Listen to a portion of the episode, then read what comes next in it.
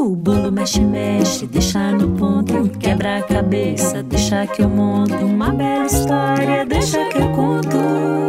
Programa Deixa que eu conto. Uma iniciativa do Unicef no Brasil.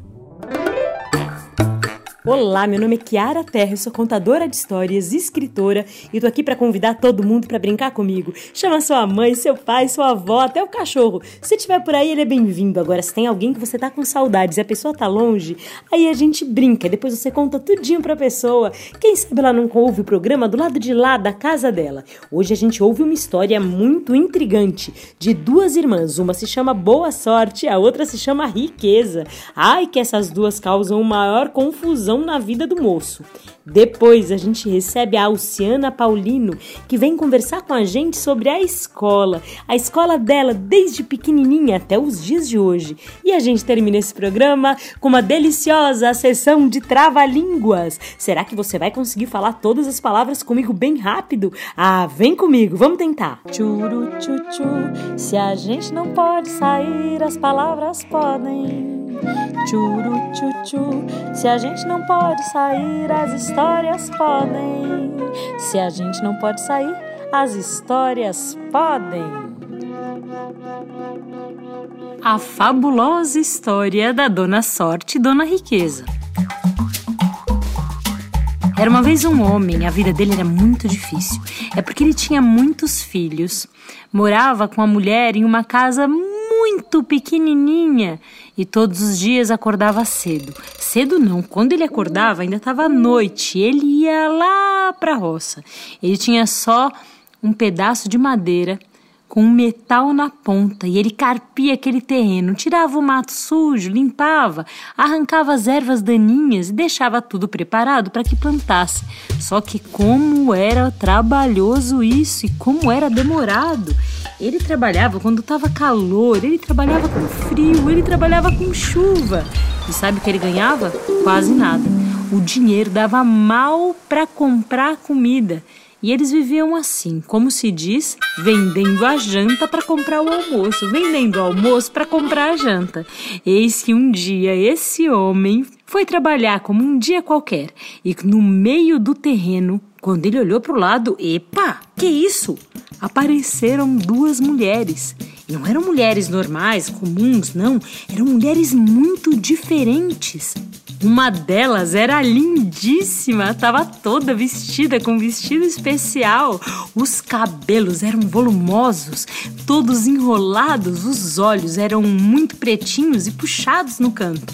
A outra era um pouco mais simples, na roupa, no jeito, no cabelo, nos olhos. E as duas olharam para ele e uma disse: Olá, eu sou a riqueza. Eu posso lhe ajudar? Eu estou vendo que o senhor acordou muito cedo, está trabalhando, não está fácil.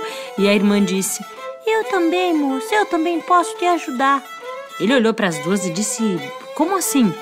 Sim, porque não acho justo um homem acordar tão cedo e trabalhar tanto num calor desse. Ele explicou que a vida dele era assim, que ele tinha os filhos, a mulher, e que a mulher era muito importante porque ela cuidava dos filhos, cuidava da casa, tratava da comida e fazia o pouco dinheiro que ele tinha render para deixar todo mundo pelo menos alimentado. Ai, o coração daquela mulher chique ficou tão pequeno que ela falou assim: Eu posso lhe ajudar sozinha. E a irmã disse: Como assim sozinha? Não, sozinha não, que eu também quero ajudar esse moço. Não, minha irmã, você é boa sorte. Quem é que precisa de sorte? Você não vê tão claro. Esse homem precisa de riqueza. Eu sou a riqueza, deixa comigo, eu resolvo, querida. A boa sorte olhou de cantinho de olho, ficou assim um pouco triste e pensou: Deixa, deixa essa danada achar que resolve tudo. Vamos ver, vamos ver pois a riqueza deu para o homem cinco moedas de prata. Ai, naquela época era dinheiro para comprar uma boa janta, para comprar vinho, para comprar suco para as crianças. E ela disse: Meu querido, vá às compras, faça uma boa refeição. Amanhã você volta mais feliz, mais forte e a gente resolve o resto de todos os seus problemas. A cara do homem só não caiu porque a barba estava pregada segurando. Ele saiu correndo com aquela moeda, foi direitinho para venda. É porque naquela cidade era tão pequenininha que só tinha uma venda. E aquele dia tinha chegado mercadoria nova, então a venda estava lotada. Ele pediu um pão bem bonito, um pedaço de queijo bem gostoso, um vinho especial, suco de maçã e uma boa carne para fazer assada, como a mulher dele tanto gostava. E de sobra, com troco, ele ainda comprou comprou um lenço para ela amarrar no pescoço, porque eles não tinham muito dinheiro, mas eles tinham uns aos outros e eram um pouco felizes. Ah, quando o dono da mercearia recebeu o dinheiro, fez o pacote, na hora de entregar ele se confundiu. É porque era tanto cliente, era tanta confusão naquele dia. E aí, no meio da confusão, ele olhou para o homem e disse: Mas pera um pouquinho, você? Você não é rico? Como é que você vai comprar isso tudo? Você explica bem essa história essa mercadoria não é sua. Ah, ele jurou que era, explicou, mas como é que ele ia explicar? Se ele falasse que apareceram duas moças bonitas e deram dinheiro para ele, todo mundo ia achar que ele tava era doido. E ele foi embora sem nada. Para não falar que ele foi sem nada, o homem da venda deu um pão velho para ele. E ele ficou com tanta vergonha quando ele chegou em casa ele não tinha nem o dinheiro da janta. Todas as crianças comeram pão velho junto com ele e a mulher, e ele chorava de vergonha, de raiva. Por que, que ele foi acreditar naquelas duas mulheres? Por que, que o homem da venda fez isso com ele? Pois no dia seguinte ele mal dormiu, acordou cedão, com as estrelas ainda no céu, e foi carpir o terreno. Ele estava até sem força, tão cansado de ontem, quando de repente, ah, eis que elas aparecem. Olá, meu caro! Como foi a janta ontem? E aí, moço, deu tudo certo? Ele olhou para as duas e começou a chorar. Sabe o que foi? O homem da venda achou que eu era pobre demais para comprar aquilo. Nós terminamos a noite comendo pão velho, senhoras. Ah, e as duas olharam para ele. O coração da riqueza ficou menor do que já estava. Ela disse: Ah, mas pera um pouquinho que agora eu vou resolver isso. Mas vou resolver de uma vez por todas. Eu vou dar logo um saco de moeda para você. Pronto, deu um saco bem bonito de moeda para ele, moeda de prata. E com aquele saco de moeda de prata, ele conseguiria comprar uma casa, ele conseguiria comprar um carro, ele ficaria sem trabalhar um tempão e a vida deles ia melhorar tanto. Ele ficou muito satisfeito, agradeceu as duas e correu. No meio do caminho, ele esqueceu de olhar para Dona Boa Sorte, que estava olhando para os dois com um rabo de olho, triste, pensando assim: esses dois estão achando que tudo se resolve sem sorte, sabe? Estão achando que tudo se resolve só com dinheiro. Dinheiro não é tudo, não. Tem coisa na vida tão bonita que é sorte que a gente tem. Gostar de alguém é uma sorte. Ter alguém que faz a nossa comida preferida que a gente mais gosta no dia que nem avisou é uma sorte. Chegar no ponto de ônibus quando o ônibus está passando, ai que sorte. Você tá num dia de calor e cai uma chuva boa, que sorte. A vida é feita de tanta sorte invisível que dinheiro nenhum pode comprar. Ela só pensou, porque quando o homem chegou no meio da praça, apareceu um carro de polícia. Sim, a polícia estava correndo atrás de um assaltante. O assaltante tinha roubado um banco inteirinho e Ai, por coincidência, o assaltante vestia uma calça cinza rasgada, uma blusa branca sem botão e tinha um cabelo marrom, exatamente como o homem dessa história. A polícia olhou e achou que fosse ele. Quando viu um homem todo mal vestido, com um saco de moeda, pronto, teve certeza. Pegaram a moeda dele e foi uma confusão na praça, foi um rolo, foi uma gritaria que no meio da gritaria ele aproveitou e fugiu. Chegou em casa com tanta vergonha. Nem pão velho ele tinha. Todo mundo naquela noite dormiu tomando água. Ai, que tristeza! As crianças choravam e a mulher dizia: Marido, o que está acontecendo com você? Nossa vida não é fácil, nossa vida é trabalhosa, mas a gente se ama, a gente se ajuda, você se fortaleça, você fique bem. Eu já não aguento mais ver você chegar aqui desanimado depois de ter trabalhado o dia inteirinho. O que, que acontece com você, meu filho? Pois ele olhou para a mulher sem conseguir dizer uma palavra, tanta vergonha que ele tava. Como é que ele ia explicar que duas mulheres chiques apareceram e uma ajudou? Era uma conversa de maluco aquilo? Pois ele foi acordou mais cedo do que de costume e foi trabalhar. Quando ele chegou no trabalho, que ele estava carpindo o terreno, que a primeira gota de suor caiu do rosto dele, eis que surge a riqueza. Olá, meu querido, me conte como foi! Pois ele não sabia se chorava, se soluçava ou se brigava. Ele olhou. A sobrancelha dele arqueou, a bochecha dele avermelhou, a boca dele ficou rígida e dura, e ele disse: Eu não quero mais saber de vocês, não quero mais saber nem da riqueza nem de sua irmã. Nada comigo dá certo. A polícia achou que eu fosse um assaltante por pouco que eu consegui fugir, dona moça. Pois a riqueza ficou tão revoltada. Que absurdo! Isso não é justo, isso não existe. Que critério é esse? Prenderam você só porque você parecia sem averiguar o que. Ah, mas isso está todo completamente equivocado. O homem olhava aquilo, não sabia nem o que significava aquela palavra, porque ele não tinha nem tido chance de ir para a escola. A irmã olhava para ele, a outra, a boa sorte, com o coração cheio de amor, pensando: calma, tudo vai se resolver, tenha paciência. E a dona Riqueza disse: Mas é agora! Eu vou transformar você num homem tão chique, tão bonito, com um cavalo tão pomposo. Quero ver alguém achar que você é assaltante. Ela pegou sua varinha, quer dizer, varinha não, ela pegou um pedaço de mato que estava no chão e fez alacazumba, mexe cazumba, Plifit, plofit, plum. A roupa dele virou um terno e gravata. O cavalo dele, que era um burro velho empacado, que andava e parava, andava e parava, andava e parava. E, ó, virou um alazão todo lustroso.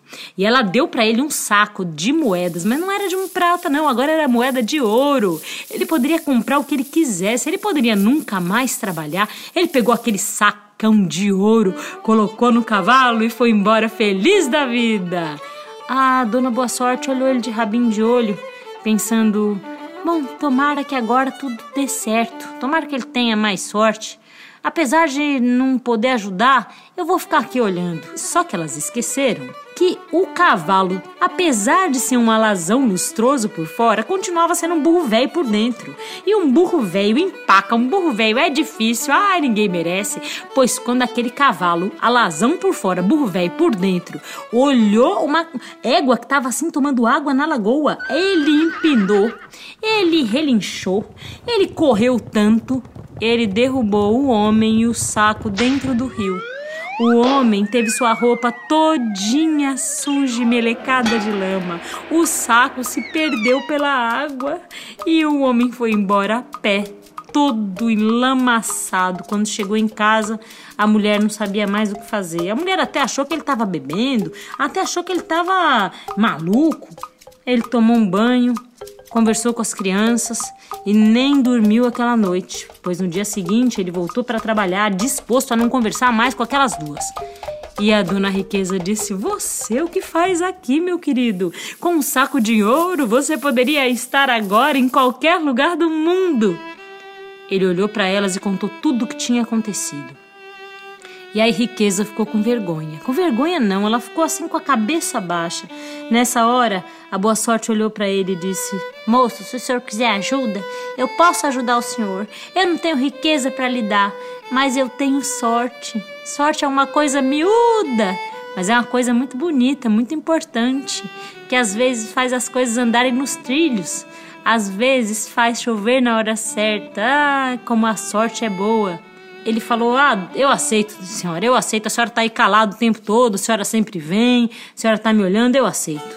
Ela disse: Pois então, vá, vá para casa, vá para casa, tranquilo, que vai dar tudo certo. Ele falou: Mas a senhora não vai me dar nada, não? Não, filho, não vou dar nada assim invisível, não. Vou dar é invisível. Ela soprou um pó mágico e ele foi para casa. No meio do caminho, ele encontrou o homem da mercearia, que olhou para ele e disse: Ô oh, moço, me desculpa, eu me confundi aquele dia. Achei que você não tivesse comprado a mercadoria. Depois eu troquei a mercadoria, o homem veio me devolver. Olha, você pode levar o pão, a carne, o lenço, tudo seu, e aqui tá o troco pois o olho dele arregalou. Ele andou mais um pouquinho e encontrou o delegado. Ô, oh, rapaz, queria lhe pedir desculpa porque meus homens se confundiram outro dia, achando que você era um ladrão. Nós recebemos uma denúncia, fomos olhar, o ladrão era outro, o ladrão já tá preso. E tome aqui seu saco de moeda, que isso aqui é seu, de não sei como é que o senhor conseguiu, mas é seu. Não, não podemos ficar com isso. Ele pegou o saco de moeda, pegou as compras e foi para casa. Quando ele tava quase chegando em casa, ele olhou pro lado assim e perto do rio riachinho que fazia ligação com aquele rio no qual ele tinha caído a cavalo. Ele olhou e entre as pedras e um galho estava preso um saco, assim todo sujo de lama. Mas era um saco de moeda de ouro! Pois o homem pegou os dois sacos de moeda de ouro, prata, pegou aquela janta gostosa, comeu e dizem que a partir daí ele passou a viajar pelo mundo e com a família e todos os filhos pequenos. Como ele não tinha chance de ir para a escola até ali, ele entrou na escola grande mesmo e dizem até que virou um grande sábio. Será? Ah, com sorte foi isso sim, mas eu não sei, eu acho que isso já é outra história.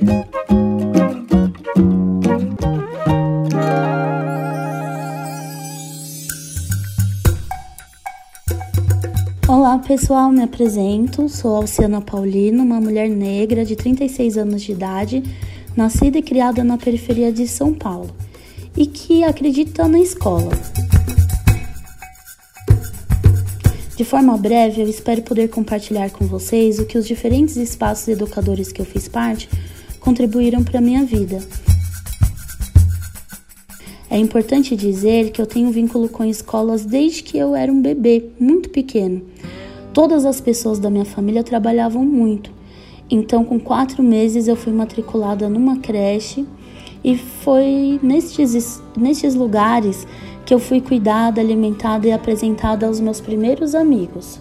Já mais velha, eu tive a chance de encontrar professoras e professores que me desafiaram a ser uma pessoa que acreditava em si. Foram muitos que contribuíram com a minha formação e a todos eles e elas eu envio meu agradecimento. Mas preciso falar do professor Aguinaldo de português, que via naquelas crianças agitadas da sétima série puro potencial, presente e futuro. Da professora Arlete de História, que disse que mulheres negras poderiam sim ser alunas de boas universidades públicas. Aos professores Heitor Frugoli e José Guilherme Manhani, que me estenderam a mão na universidade. Houve uma época em que minha família passou por um período financeiro muito complicado.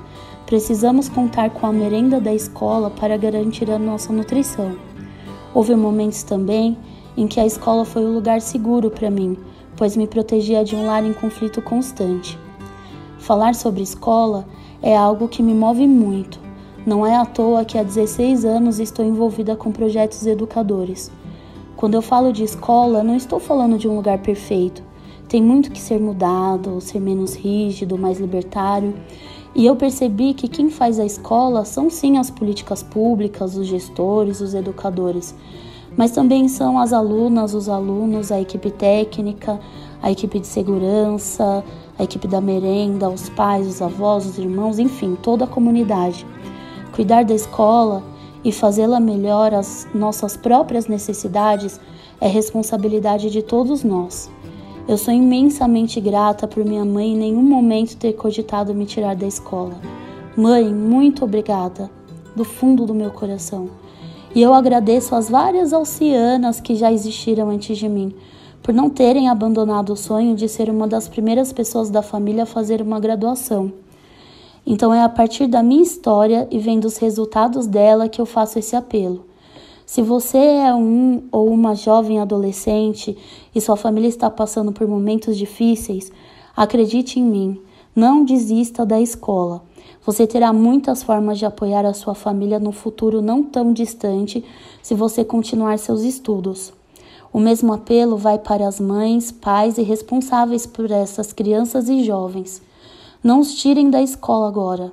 A situação pode estar difícil, mas sei que encontrarão outras formas para garantir o sustento de sua família. Eu tenho certeza que já passaram por momentos complicados e conseguiram sair deles. Por favor, não tirem suas crianças da escola. Aliás, faça o contrário. Além da escola, procure na sua região ONGs e projetos sociais que esta criança ou este jovem possa fazer parte. Não permitam que o desespero paute as suas decisões. Ir para a escola é um direito da criança e do adolescente, e é um direito seu que seus filhos, sobrinhos e netos possam estudar em escolas públicas de qualidade. Antes de pensar em tirar essa criança da escola, Procure todos que possam te ajudar. Reivindique seus direitos. Procure o Centro de Referência de Assistência Social, o CRAS, da sua região. Garantir que estas crianças continuem na escola não é só um dever seu, mas um dever do Estado. Pedir apoio não é mais ultrajante que tirar a oportunidade de seus filhos.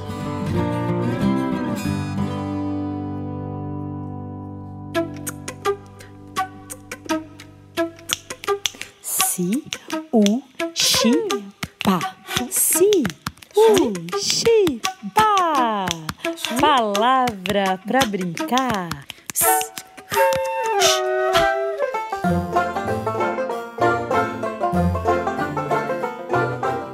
Agora chegou aquela hora que eu gosto muito, a hora dos trava-línguas. Você sabe o que são trava-línguas? São frases bem curtas ou então compridas que sempre têm um sentido. Às vezes até tem uma história dentro dela, mas quando a gente vai falar, as palavras são tão parecidas que a gente embola tudo e a nossa língua trava. Parece até que a nossa língua dá um nó.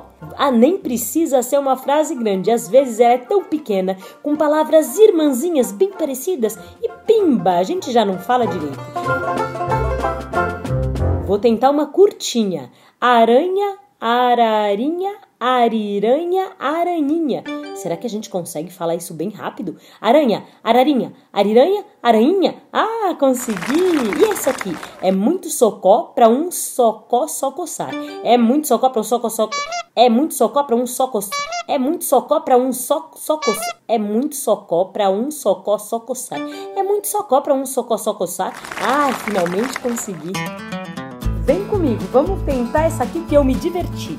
Larga a tixa, lagartixa. Largatixa, largatia. Só no dia em que sua tia chamar lagartixa de largatixa. Vamos tentar de novo? Agora fazendo a voz da lagartixa respondendo a tia. Largatia, lagartixa, largatixa, largatia. Só no dia que sua tia chamar lagartixa de lagartixa. Ah, gostei! Agora chama sua mãe, ou sua avó, ou alguém que quase nunca fala trava-língua para tentar essas aqui. São pequenininhas, mas acho que são muito difíceis. Lanço laço no salão, lenço lanço a lança não. É, até que não foi tão difícil. Quem sabe elas não conseguem o um desafio. Lanço laço no salão, lenço lanço a lança não. Ah, muito bem. E essa aqui? Tatu taiató. Tatu et tai. Nem tanto tatu não tem. Nossa, que difícil. Vamos tentar de novo? Tatu, tauató, tatu etetaí. Nem tanto tatu não tem. Hum, gostei. O que será que significam essas palavras? Ah, eu acho que vou pesquisar. Popopó, popo. Mas papo, papó, popoquim. Nossa, será que você entendeu esse? É só a gente pensar na no sotaque lá de Minas Gerais.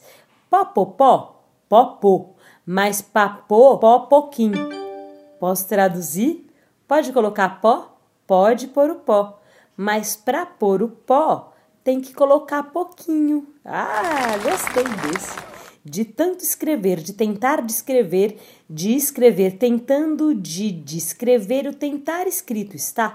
De tanto escrever, de tentar descrever, de escrever tentando, de descrever o tentar descrito está. Nossa, que difícil! Parece até quando a gente está tentando uma coisa um milhão de vezes e a frase não sai no papel. Ou às vezes o nosso pensamento voa mais rápido do que as palavras chegam na boca, do que as letras chegam na ponta do lápis. Já aconteceu isso com você? Ah, comigo acontece sempre, mas acho que isso já é outra história.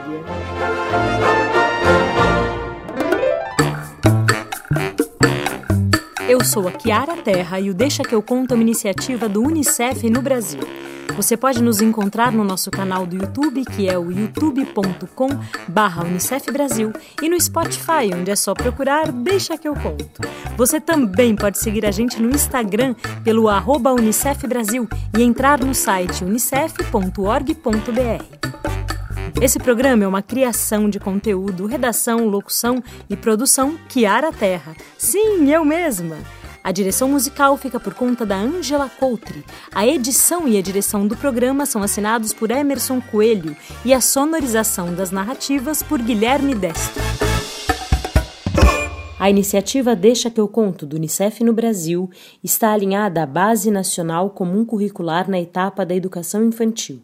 Esse programa contemplou os direitos de aprendizagem, brincar, expressar e participar, e os campos de experiências, o eu, o outro e o nós, escuta, fala, pensamento e imaginação e espaço, tempos, quantidades, relações e transformações. O bolo mexe, mexe, deixa no ponto, quebra a cabeça, deixa que eu monto uma bela história, deixa que eu conto. Programa Deixa que eu conto. Uma iniciativa do UNICEF no Brasil.